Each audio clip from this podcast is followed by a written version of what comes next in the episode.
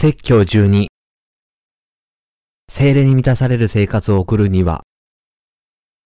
テドスへの手紙第3章1から8節あなたは彼らに注意を与えて支配者たちと権威者たちに服従し、従順で、すべての良い技を進んでするものとならせなさい。また、誰をもそ知らず、争わず、柔和で、すべての人に優しい態度を示すものとならせなさい。私たちも以前は愚かなものであり、不従順で迷ったものであり、いろいろな欲情と快楽の奴隷になり、悪意と妬みの中に生活し、憎まれ者であり、互いに憎み合うものでした。しかし、私たちの救い主なる神の慈しみと人への愛が現れたとき、神は私たちが行った義の技によってではなく、ご自分の憐れみのゆえに、精霊による神聖と更新との洗いをもって、私たちを救ってくださいました。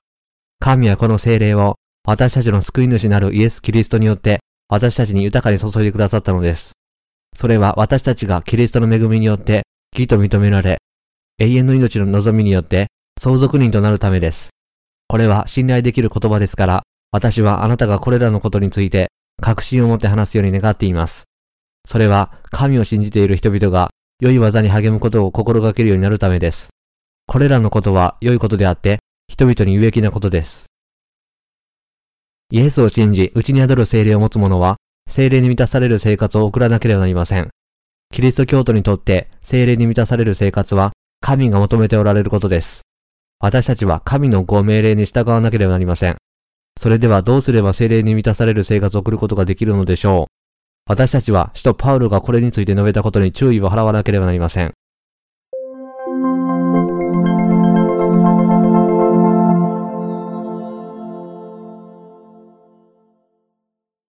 精霊に満たされる生活を送るために何が必要とされるのか。テトスへの手紙第3章1節でパウルは次のように述べました。あなたは彼らに注意を与えて、支配者たちと権威者たちに服従し、従順で、すべての良い技を進んでするものとならせなさい。まず第一に、パウロは私たちに注意を与えて、支配者たちと権威者たちに服従し、従順で良い技を進んでするものとならせるように述べました。彼が言いたかったことは、私たちが世の法律に従わないなら、精霊に満たされる生活を送ることができないということです。もちろん世の支配者たちと法律が真理に反するなら、私たちは彼らに従ってはなりません。しかし、法律が私たちの信仰を妨げないなら、平和のうちに福音に使えるために、そうしたものに従わなければなりません。私たちは内に宿る精霊を受けたものです。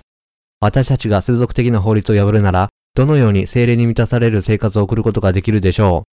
う。従って、精霊に満たされる生活を送るためには、世の法律に従わなければなりません。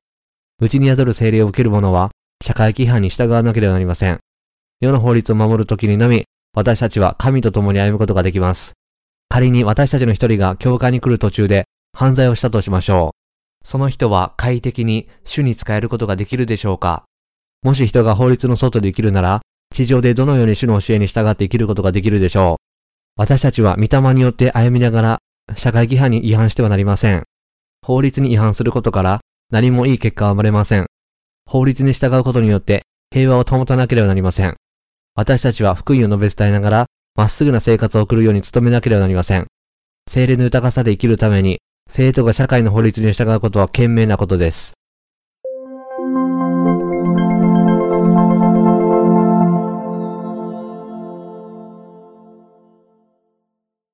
私たちは心の内に優しい態度を保たなければならない。パウルは次のように述べました。また誰をもそ知らず、争わず、柔和で、すべての人に優しい態度を示すものとならせなさい。精霊に満たされる生活を送るために、私たちは誰をもそ知らず、争わず、柔和で、すべての人に優しい態度を示すものにならなければなりません。新しく生まれた者の心には、優しい態度、自制、柔和さがあります。これが可能なのは、私たちのうちに宿る精霊のためです。パウロは私たちに、互いに争うことによって福音を台無しにしてはならないと語りました。もちろん社会の法律が福音に反するときは戦わなければなりません。しかしそうでないとき、私たちは平和的に生きなければなりません。他の人々から、時々あの人は獅子のように荒々しく見えるけれど、本当は鳩のように穏やかなのだ。あの人のキリスト教における信仰が、おそらく礼儀正しく、良識ある人にしているのだ、と思われなければなりません。肉の欲には、柔和や優しい態度がありません。しかし、内に宿る精霊を通して、そして私たちをすべての罪からお救いくださった主を通して、私たちは他の人に柔和になることができます。私にひどい間違いをした人を許すことは、本当の許すということであり、自分の中の奥深くから優しい態度でその人に接することが、本当の優しい態度なのです。私が誰かに憎しみを抱いているときに、その人に対して親切になるふりをすることは、優しい態度ではありません。優しい態度と許しに満たされた心を持つことは、新しく生まれたキリスト教徒の内面的な特性です。私たちはまた、人々が私たちに間違ったことをするとき、柔和さを持たなければなりません。彼らが福音を妨害しようと攻撃しない限り、私たちは全ての人に柔和でなければなりません。しかし、彼らが妨害してくるなら、柔和さの光を真理の光に置き換えなければなりません。柔和さは神の真理の中にのみ見出されるので、神の御言葉を妨害したり、干渉したり、悪口を言う者は、柔和に扱われるに値しません。神はご自分に反抗する者をお許しにならず、彼らに対価を払わせます。神アブラハムにおっしゃいました。あなたを祝福する者を私は祝福し、あなたを呪う者を私は呪う。地上のすべての民族は、あなたによって祝福される。創世記第12章3節真理の福音に反抗する人々には、救われる道がありません。彼らは自分の人生だけでなく、三代目の子孫まで災害を避けることができなくなるでしょう。なぜ私たちは寛容で謙虚にならなければならないのでしょう。テトスへの手紙第3章3節に記されているように、私たちも以前は愚かなものであり、不従順で迷ったものであり、いろいろな欲情と快楽の奴隷になり、悪意と妬みの中に生活し、憎まれ者であり、互いに憎み合うものでした。私たちが新しく生まれる前、私たちはただこうした人々のようでした。ですから私たちはかつて彼らのようだったので、寛容になり彼らを許さなければなりません。テトスへの手紙第3章4から8節には次のようにあります。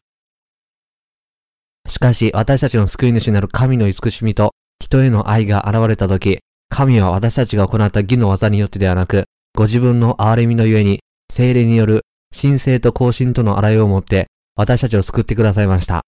神はこの精霊を、私たちの救い主なるイエス・キリストによって、私たちに豊かに注いでくださったのです。それは私たちがキリストの恵みによって、義と認められ、永遠の命の望みによって、相続人となるためです。これは信頼できる言葉ですから、私はあなたがこれらのことについて確信を持って話すように願っています。それは神を信じている人々が良い技に励むことを心がけるようになるためです。これらのことは良いことであって、人々に有益なことです。聖書によると私たちが良いことをしたから、神は私たちを罪から救ってくださったのではありません。神が私たちを愛され、憐れんでくださったので、神は私たちに新しく生まれる祝福をお与えになりました。言い換えれば、イエス・キリストがこの世に来られ、バプテスマを受けられ、十字架で死なれ、蘇られ、こうして私たちの罪をすべて洗い流されたのです。イエスは蘇られ、今は神の右の座についておられます。死者の中から蘇られることによって、この世で完全ではないもののすべてが完成されたのです。神は私たちの救い主イエス・キリストを通して、精霊で私たちを祝福なさいました。私たちのすべての罪が許されることができるように、イエス・キリストは世の罪をすべて取り除くために、ヨハネからバプテスマンを受け、十字架で死なれました。私たちは救われ、義人になっています。聖書はまた次のようにあります。私たちが永遠の命の望みによって相続人となるためです。神の相続人として私たちは神のすべての富と栄光とを相続することを意味します。このような祝福された生活を送るために私たちは精霊の豊かさによって生活を送らなければなりません。皆さんは水と御霊の福音を信じ、すべての罪を許され、他の人に福音を述べ伝えなければなりません。従って私たちの罪を許され、他の人の利益のために働かなければならず、世の法律を守り、そして神を探している者に福音を述べ伝えなければなりません。私たちが間違いをする人々が美しい福音の宣教を妨げることができないように、私たちは彼らを許し、善意と優しい態度で彼らに接さなければなりません。これらのことは良いことであって、人々に有益なことです。皆さんが精霊の豊かさを待ち焦がれているなら、パウロが私たちに告げたことを覚えておかなければなりません。これは何か特別なことのように聞こえないかもしれませんが、こうしたことは非常に重要な言葉です。私たちはこの世に生きているので、この世の支配者に従わないことによって、他の人たちと対立するなら、精霊に満たされることができません。従って、神の御言葉に対立しない限り、私たちは法律に従わなければなりません。この世の法律に従わなければならないのです。たとえ私たちが信仰を持っていても、精霊に満たされる生活を送りたいのであれば、法律に従うことの方がより良い選択なのです。私たちが良い技をするために、世の法律に従い、隣人と仲良くしなければなりません。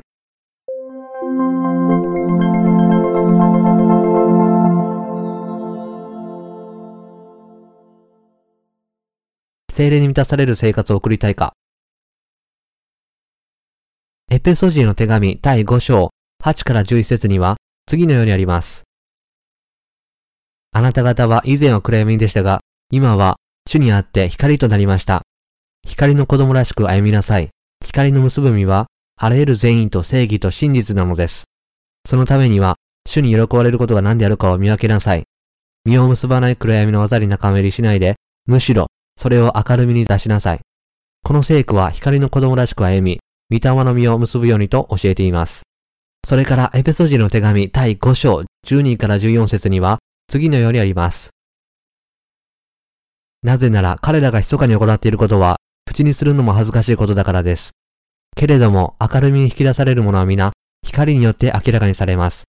明らかにされたものは皆光だからです。パウロがここで明るみに引き出されるものは皆、光によって明らかにされると告げています。基人が正しく生きることができないなら、その人は神か自分自身かによって明るみに引き出されます。人が暗闇の技をしていることを認め、それから光によって非難されると何が起こるでしょう自分の間違いを認めた後、その人が神と再び向き合うとき、その心が照らされます。明るみに引き出されるものは皆、光によって明らかにされます。明らかにされたものは皆、光だからです。明るみに引き出されることは良いことです。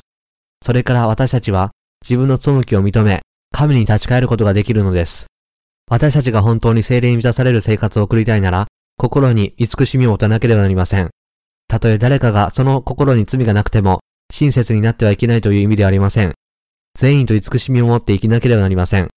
人々が水と御の福音を理解し、罪を許されるように、私たちは知恵を持ってこの福音を知らない彼らに述べ伝え、彼らのために祈らなければなりません。そして私たちは他の人にも害を与えてはなりません。私たちは福音のために食べ、眠り、生きなければならず、他の人にも使えなければなりません。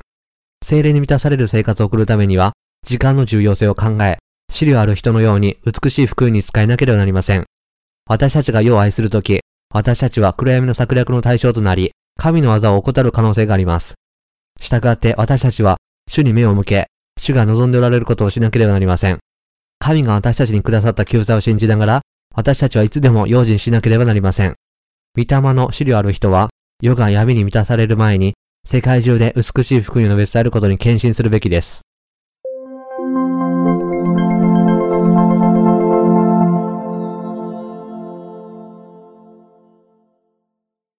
主の御心を悟りなさい。私たちは神に喜ばれることが何であるかを見つけ出そうとしなければなりません。神が教会と御言葉を通して私たちに望んでおられることを学ばなければなりません。私たちは神を喜ばせ、私たちに対する神の御心を把握するために何ができるかを知っておくべきです。罪を許されている人々は新しく生まれた人であり、新しく生まれた人は内に宿る精霊を持っているものです。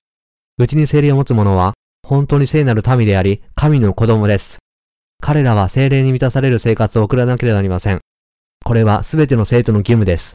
私たちは他の人々が必要なことに無関心で、自分の能力とエネルギーを無駄にするべきでありません。私たちは時代の流れに同行することによって、神の技を妨げるべきではありません。神の愛を通して聖なるものとされ、新しく生まれているなら、私たちは神の技を続けて実行していくために、善良な人間にならなければなりません。私たちが神を信じて神の子供になっているなら、善良な人々になることは正しいことです。私たちが神の御心に関心を持って良いことをすれば、神の子供の肉が完全には程遠くても、神に喜ばれることができます。しかし、新しく生まれたものでさえ、自分のためだけに生きているなら、他の人に悪を行う傾向があります。また、酒によってはいけません。そこには報道があるからです。御霊に満たされなさい。エペソジエの手紙第5章18節というのは、私たちが肉の欲によってはならず、善の技をしなければならないという意味です。エペソジエの手紙第5章19から21節には、次のようにあります。ーと賛美と霊の歌と思って、互いに語り、主に向かって心から歌い、また賛美しなさい。いつでもすべてのことについて、私たちの主イエス・キリストの名によって、父なる神に感謝しなさい。キリストを恐れ尊んで、互いに従いなさい。私たちが精霊に満たされる生活を送りたいなら、救済の福音を信じて、述べ伝え、神が私たちのためになさったことを明らかにしなければなりません。神は私たちが祈るときはいつでも、私たちを祝福なさり、私たちが自分の声で死を称えるために、死と賛美と霊の歌とをもって、こうした祝福をすべて記録くださっておられます。私たちは死を褒めたたえ、感謝し、賛美しなければなりません。私たちはまだ救われていない者とお互いのために祈るとき、精霊に満たされる祝福された生活を送ることができます。心の奥底から神に感謝し、私たちを救いくださったイエス・キリストを尊ばなければなりません。心のこうした考えで、私たちは自分の間違ったことを認め、私たちの罪の清めに感謝を表し、主に従わなければなりません。これが精霊に満たされる生活を送るという意味です。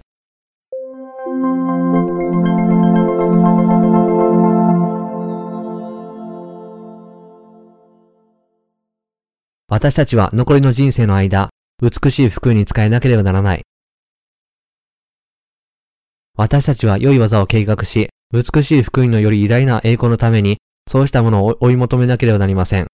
神の教会に加わって、私たちはすべての人の魂を救うために、一緒に祈り、神に呼びかけるべきです。神を探しても美しい福音を知らないため、新しく生まれることができなかった人々がまだ大勢います。神よ、彼らもお救いください、と言って、こうした人々のために祈らなければなりません。そして身勝手なことを追求するのではなく、滅びた魂を救うために、福音に使えることにおいて、所有物を捧げなければなりません。他の人の魂のために、そして神の御国の拡大のために生きることは、良い技をしているのです。このような技をすることは、精霊に満たされる生活を送ることを意味します。精霊の豊かさと共に生きることは、威厳で話す能力や奇跡を行う能力を持つことを意味するのではなく、むしろ神を喜ばせる方法を学ぶことです。それは神が私たちにくださった救済を信じることを意味し、また死と賛美とで神を褒めたたえ、栄光を返すことを意味します。心を尽くして神に感謝し、褒めたたえ、栄光を返すこと、また義の器として私たちの体で神に仕えることは神の御心です。神のご命令に従うことは、精霊に満たされる生活を送ることを意味します。精霊に満たされる生活を送るために、私たちはお互いに従わなければなりません。誰かが私たちに助言するなら、私たちはその人の言うことに耳を傾けなければなりません。同じように、私が誰かに助言するなら、たとえその人が私に同意しなくても、その人は私に耳を傾けなければなりません。同様に私たちはお互いに従い、神の技をすることによって、御霊に満たされる生活を送らなければならないのです。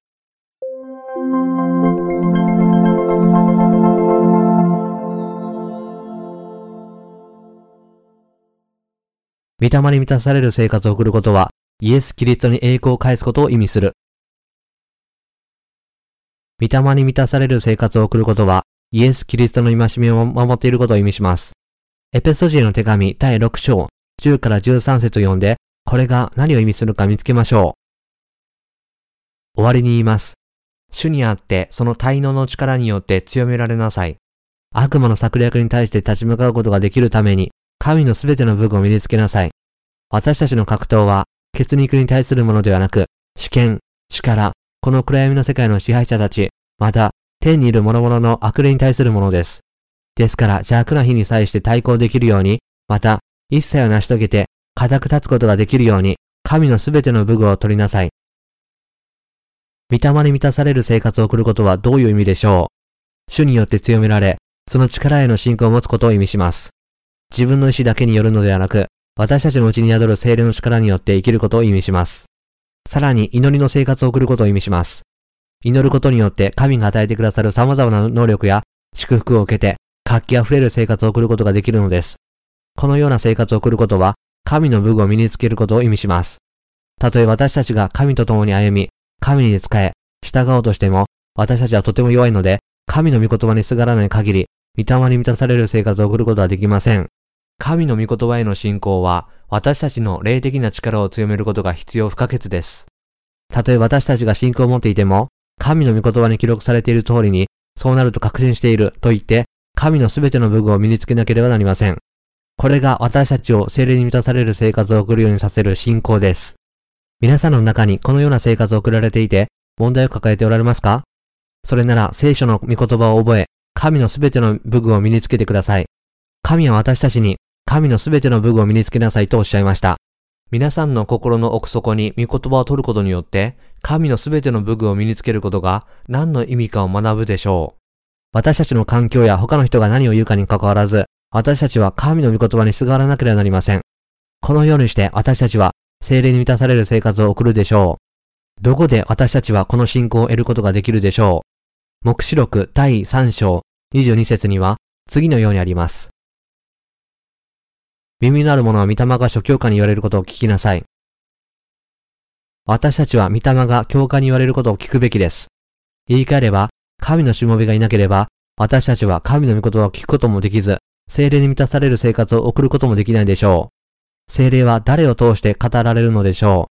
神はご自分の教会を通して生徒と世のすべての人々にお告げになります。つまり皆さんは神の教会の教えが確かに神の御言葉に基づいていることを信じるべきです。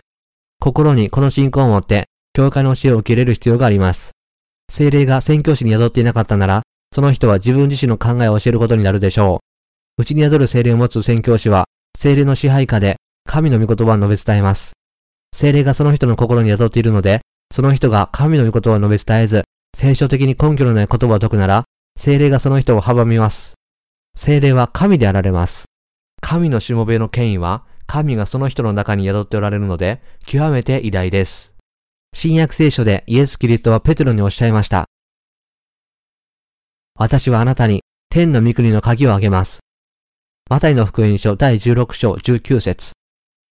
天国への鍵は水と御霊の福音です。言い換えれば、この福音が天国に入るための鍵なのです。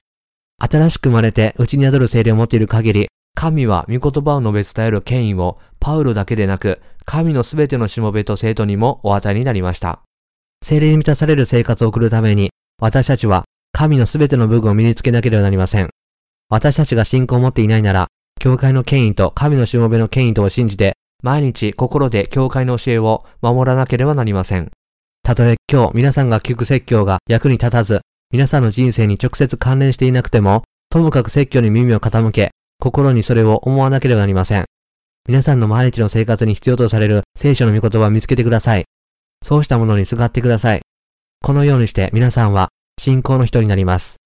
それから聖霊に満たされる生活を送り、神と共に歩むことができ、主権、力、この暗闇の世界の支配者たちに対する戦いに勝利することができます。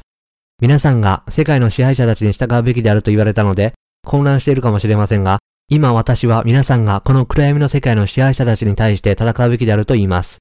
ローマの時代に、ローマ皇帝は自分を神と呼び、法律は全ての人が彼を神として扱うように要求しました。しかしこれは神の御言葉に反するため、キリスト教徒にはできませんでした。ですから当時のキリスト教徒には、ローマ皇帝が神であるかのように、人々に屈服させたローマ皇帝と戦うしかありませんでした。悪魔との戦いに勝利するために、私たちは神の御言葉を信じ、すがらなければなりません。私たちが神の御言葉に従って生きるなら、神の祝福を得て悪魔を倒すことができます。たとえ私たちが救われていても、神の御言葉にすがらない限り、サタンに対する戦争に負けます。神は私たちに警告しておられます。あなた方の敵である悪魔が、吠えたきる獅子のように、食い尽くすべきものを探し求めながら、歩き回っています。ペテロの手紙第1、第5章、8節神の御言葉を信じない人は、悪魔に簡単に攻撃されることがあります。神の御言葉ではなかったなら、イエスでさえ、サタンを退けることはできなかったはずです。人はパンだけで生きるのではなく、神の口から出る一つ一つの言葉による、と書いてある。マタイの福音書第4章4節神は記されているものへの信仰を通して悪魔を退けました。では私たちはどうでしょうか？私たちには知恵がなく、イエスとは比べ物になりません。従って私たちは神の御言葉をさらに強く信じ、すがらなければなりません。御言葉は正しいと思うけど、完全に信じることはできないよ。と言うだけではいけません。私たちは御言葉にすがらなければなりません。記されている通り、すべてが現実になると信じている。これが正しい信仰であり、神のすべての武具を身につけることができるのです。私たちの主がおっしゃった通り、すべてが確実に実現される、という人々は祝福されます。神の御言葉にすがって、頼るなら、その人の信仰に従って、物事はうまくいくでしょう。たとえ悪魔が私たちを誘惑しようとしても、私たちが次のように言うなら、悪魔は確かに去っていくでしょう。神の御言葉を信じている。神の御言葉が正しい答えであると信じている。これが悪魔との戦いに勝つ方法です。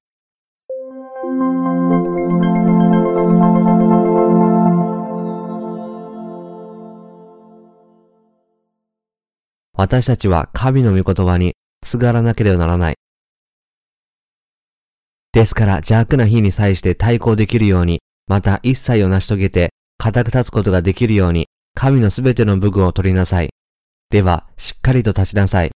腰には真理の帯を締め、胸には正義の胸当てをつけ、足には平和の福音の備えを吐きなさい。これらすべてのものの上に、信仰の大盾を取りなさい。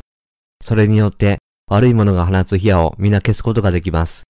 救いの兜をかぶり、また、御霊の与える剣である神の言葉を受け取りなさい。エペソジーの手紙第6章13から17節では、しっかりと立ちなさい。腰には真理の帯を締め、という聖句では、神の御言葉が人の腰に締めているベルトと比較されます。これは私たちの心には、神の真理の御言葉を締めなければならないことを意味します。私たちが心の中で神と共に一つになれるように、真理の御言葉に従わなければならないことを、神は私たちに告げておられます。しかし、私の腰ベルトが体にしっかり当たっているように、私たちも自分に神の御言葉をしっかりと取り付けなければなりません。私たちが心で神と一つになっているとき、私たちは自然に、すべてがうまくいくと信じている。神がおっしゃったようにすべてが実現すると確信している。と信じて言うことができます。次に私たちは正義の胸跡をつけなければなりません。神が私たちを救いくださったと告げる水と御霊の福音の胸当てをつけなければなりません。私たちは正義の胸当てをつけ、真理の帯を締めなければなりません。貴重な宝石の胸当てをつけなければなりません。神は私たちのすべての罪を許してくださったという信仰において、私たちはこうしたものを身につけなければなりません。神の御言葉を心から信じなければなりません。また、平和をもたらす救済の福音を述べ伝えなければなりません。上記のすべての御言葉を保持した後、私たちは平和の福音の備えを吐き、すべての人々に神の平和を与える救済の福音を述べ伝えに行かなければなりません。罪から救われたなら、口を通して信仰を告白するようになります。そして私たちの罪と悪が明らかにされるたびに、神がすでに私たちの罪をすべて許してくださったという真理を反数することによって、罪や悪を一掃しなければなりません。神はイエスのバプテスマと十字架での治療を通して、そうなさいました。私たちは神に感謝することによって、栄光の生活を送らなければなりません。私たちは罪から救われていない人たち全員に、平和を与える水と御の福音を述べ伝えなければなりません。これらすべてのものの上に信仰の大盾で悪いものと戦わなければなりません。サタンが攻撃するとき、私たちは一方の手に信仰の大盾を、もう一方の手に真理の御言葉を使って、サタンを追い払わなければなりません。それから私たちは、救いの兜を被らなければなりません。私は水と御霊の福音を通して全ての罪から救われた。神はこのように私の罪を許してくださったのだ。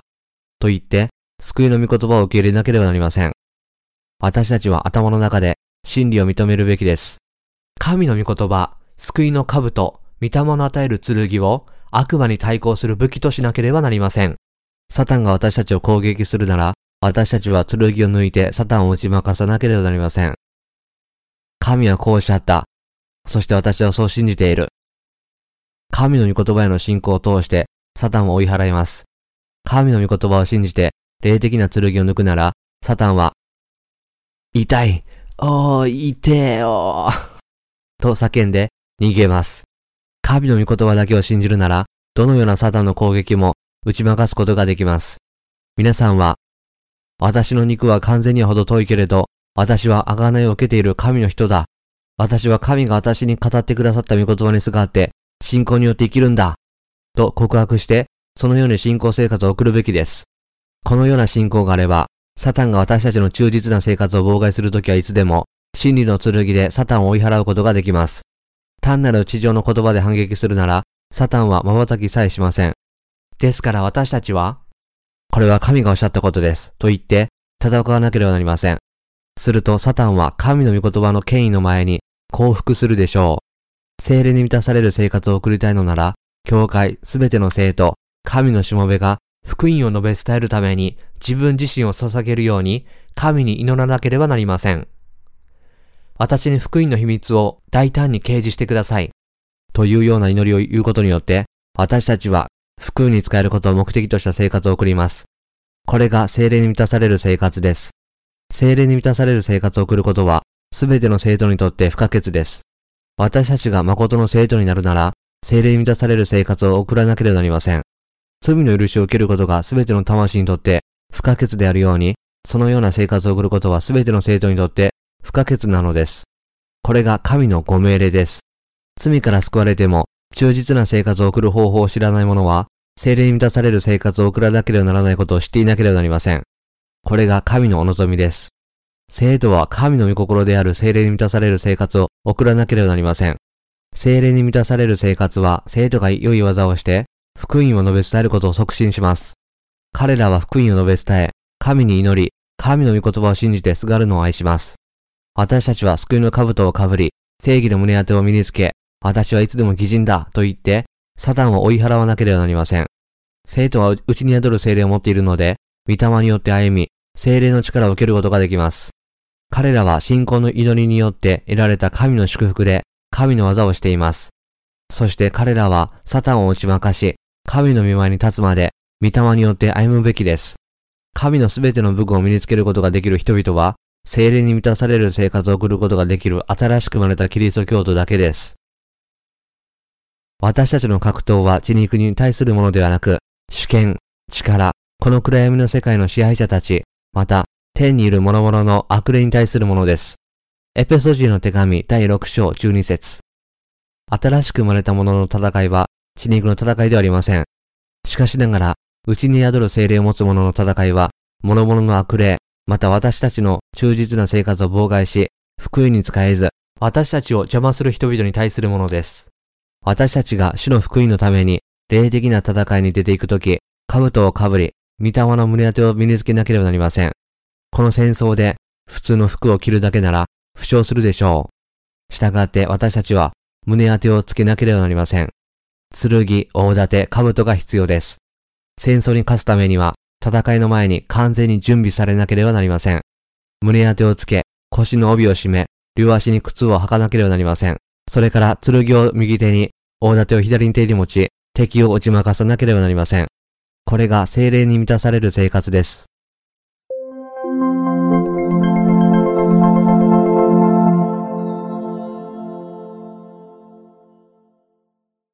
私たちは美しい福音を保たなければならない。パウロは私たちに告げました。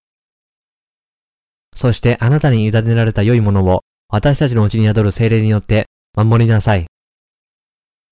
委ねられた良いものとは何でしょう？それは私たちを罪から救った水と水の福音です。テトセの手紙第3章5節には次のようにあります。神は精霊による神聖と更新との洗いをもって私たちを救ってくださいました。主は私たちがこの世で犯した罪をすべて洗い流され、十字架で死なれ、復活なさいました。この美しい福音を守らなければなりません。救いの兜をかぶり、正義の胸当てを身につけ、腰には真理の帯を締めなければなりません。私たちは水と水の福音を信じなければなりません。この世に武装した後、サタに対する戦いに勝たなければなりません。そうして初めて私たちは勝利を得て、他の人々に福音を伝えることができるようになるのです。私たちの相続地である地の御国に入る日まで、サタンに対抗して多くの霊的な戦いをし、多くの戦利品をサタンから奪わなければなりません。私たちが対戦相手との戦いに勝てば勝つほど、次の戦いはもっと容易になります。私たちは皆、主の御国が繁栄するように祈らなければなりません。すると精霊に満たされる生活を得ることができます。私たちは自分の罪を許されていることに満足してはならず、精霊に満たされる生活を送らなければなりません。福音と良い技のために、神の御言葉を信じなければなりません。サタンとの戦いに負けず、滅ぼされないように、精霊に導かれ、神の御言葉を守り、信じることによって生きなければなりません。よろしいですか？そうして初めて精霊に満たされる生活を送ることができるのです。私は皆さんが水と御霊の福音に仕え、神の御言葉に頼って従うことを願っています。皆さんでサタンから魂を救う技を行いましょう。私たちは主が戻られるまで精霊に満たされる生活を送ることができます。精霊の豊かさを切ることは、神が私たちにお与えになった二つ目の命令です。主に感謝します。私たちは心にある罪の許しによって、内に宿る精霊を持つことができます。内に宿る精霊のためでなかったなら、私は精霊に満たされる生活を送ることはできなかったでしょう。私たちに精霊に満たされる生活を送らせてくださっていることを主に感謝します。皆さんは内に宿る精霊を持つことができると信じていますか？罪を許されている私たちにとって、私たちは内に宿る精霊があります。しかし、罪を消していない者は、内に宿る精霊をまだ持っていません。水と御霊の福音を知ることも信じることもしない者は、内に宿る精霊を持っていません。世のすべての人々は、内に宿る精霊を持っていないなら、地獄に投げ込まれます。私たちは心の中に罪がないので、内に宿る精霊を持っています。そして精霊が私たちの心に宿っているので、精霊に満たされる生活を送ることができます。内に宿る精霊を持つ者は、精霊に満たされるために、御霊の願いに従わなければなりません。私たちが御霊の願いに従うほど、私たちの信仰は、大霊服の武士のようにもっと強くなるでしょう。しかし、私たちが御霊に従うことができないなら、武具を取り外すのと同じことです。精霊の御言葉を通して成長し、信仰の一人になりましょう。私たちは精霊の御言葉を聞くとき、神が、そのように信仰は聞くことから始まり、聞くことはキリストについての御言葉によるのです。ローマ人の手紙第10章17節とおっしゃったので、私たちの信仰が発達します。従って、たとえサタンが私を攻撃するとしても、私たちはこうした御言葉への信仰によって守られています。サタンは水と水の福音への信仰によって、信仰の大盾で武装されているものに攻撃できません。忠実な人々は、信仰を持ってサタンの攻撃を受け流す力を持っています。信仰を持って精霊に満たされる生活を送りましょう。精霊に満たされる生活は、忠実に世界中に水と水の福音を述べ伝える生活を意味します。そのようなことが精霊に満たされる生活なのです。